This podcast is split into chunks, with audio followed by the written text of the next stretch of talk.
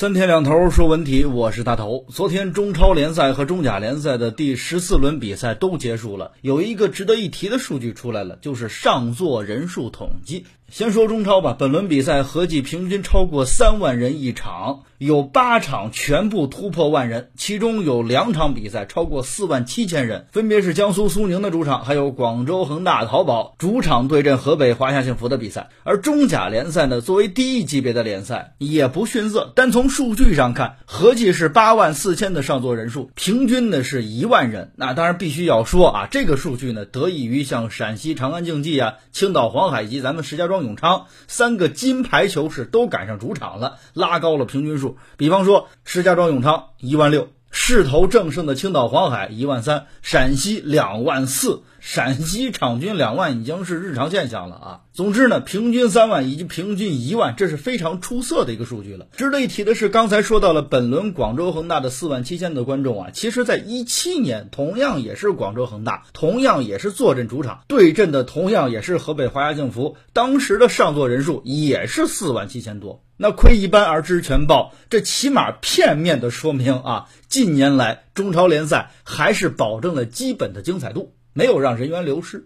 联赛的精彩程度与否啊，跟上座人数是有很大关系的。咱就拿在中甲的石家庄永昌刚刚结束这一场呢，在现场看的感觉啊，到场的球迷明显比以往的主场要多。因为赛季到半程，随着永昌成绩的提升，上座人数也是从最初的一万一二发展成了一万六。我记得一七年的时候有个新闻就说呀，说中超平均的上座人数超过意甲，排在全球第五。那么如果我们把统计的战线拉长一些，还有另外一个统计啊，啊就是欧洲媒体足球天文台发布了一三年到一八年世界足坛上座人数排行榜，中超位居是世界第六。究其原因的一方面啊，是因为大牌外援的到来，球市越来越火爆，无论是中超、中甲还是中乙，都有各自的金牌球市。而另一方面呢，球迷。观众有了时间和金钱来投入到体育当中来了，那么这一切都有什么意义呢？其实上座率啊，一直都是向媒体、球迷、俱乐部关注一个重点，它是反映球迷对球队的支持程度